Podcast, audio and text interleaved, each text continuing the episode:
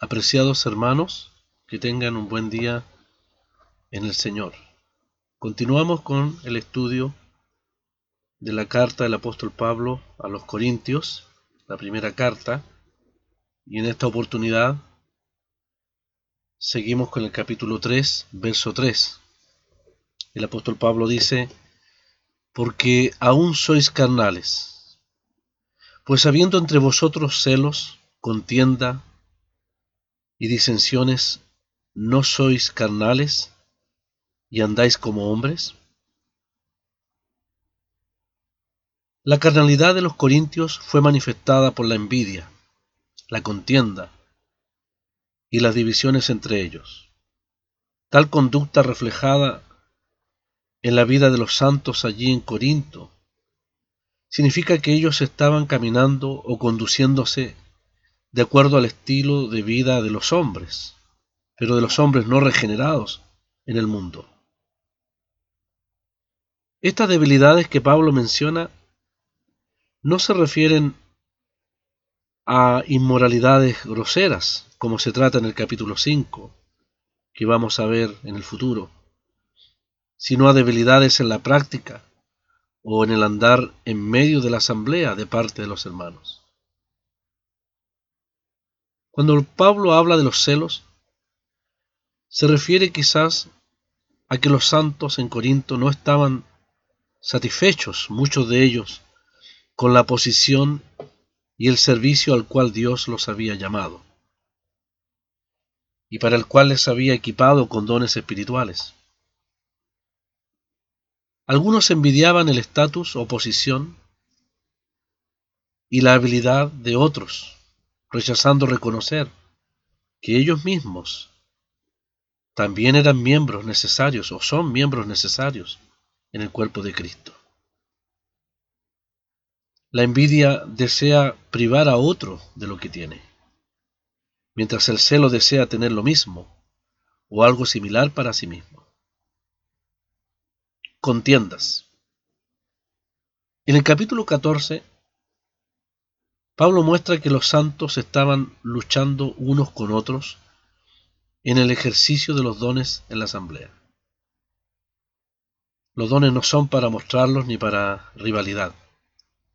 Ellos son recibidos de parte del Señor y ejercitados por los creyentes para que el Espíritu pueda usarlos para la edificación de la asamblea. Las contiendas encuentran sinónimo, lamentablemente, en acciones como disputas, peleas y discordias.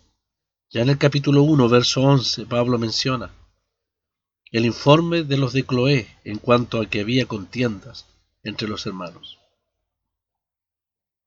Santiago dice en el capítulo 3, verso 16 de su carta, donde hay celos y contienda, allí hay perturbación y toda obra perversa. En la historia de Israel hay un ejemplo evidente de la manera en que obra la contienda. En el capítulo 8 de jueces, la gente de la tribu de Efraín se molestó porque Gedeón, de la tribu de Manasés, fue escogido en vez de ser escogido uno de la tribu de ellos. Se molestaron porque no fueron llamados a ocupar un lugar prominente en la batalla contra los amalecitas no les agradaba estar en un, segundo lugar. No deseaban ocupar un segundo lugar. Pero de nuevo en el capítulo 12 de jueces, este mismo espíritu de orgullo de la tribu de Efraín se manifestó también. Pero esta vez el resultado fue funesto, pues se encontraron con un hombre de poca paciencia como Jefté, y lamentablemente se produjo una guerra entre hermanos, con un gran costo de vidas para la, para la orgullosa tribu de Efraín.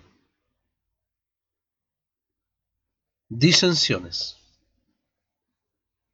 Cuando Pablo habla de, de disensiones entre los hermanos, sin lugar a dudas, estamos aquí frente a la envidia que produce o provoca que los creyentes tomen partido como lo hicieron los, los corintios, con los primeros evangelistas y maestros quienes habían sido usados por Dios para establecer la asamblea en Corinto.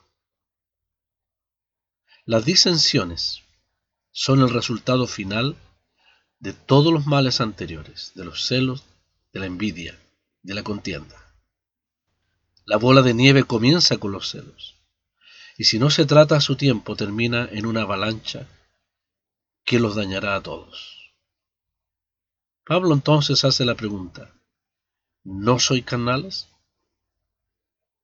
Pablo les muestra que su forma de actuar es nada menos que producto o producido por la carne, por la carne en ellos. ¿Acaso el Espíritu va a producir celos, contiendas y disensiones?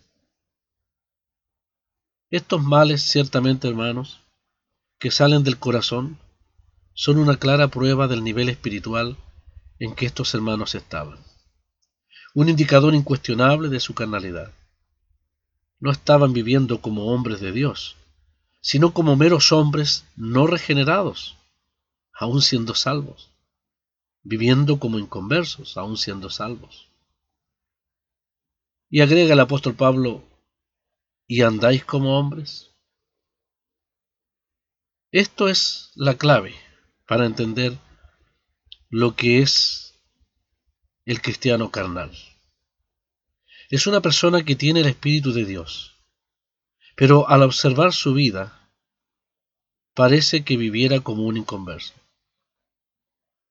Es lamentable, es lamentablemente cierto que el cristiano inmaduro puede vivir carnalmente. Lamentablemente lo decimos. Pero también es una bendición saber que todo cristiano, que todo salvado puede y debe vivir espiritualmente, maduramente, bajo la guía de la palabra y del Espíritu de Dios.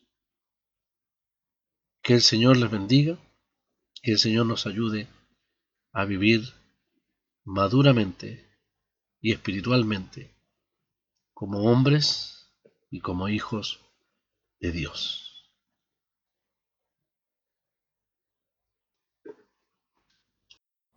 En todo tiempo alabaré el nombre de Jesús.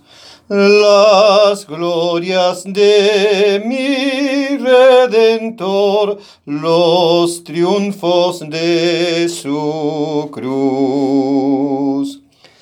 Mi espíritu se alegra en él, mi Dios y Salvador. El escogido de diez mil, el Cristo del Señor.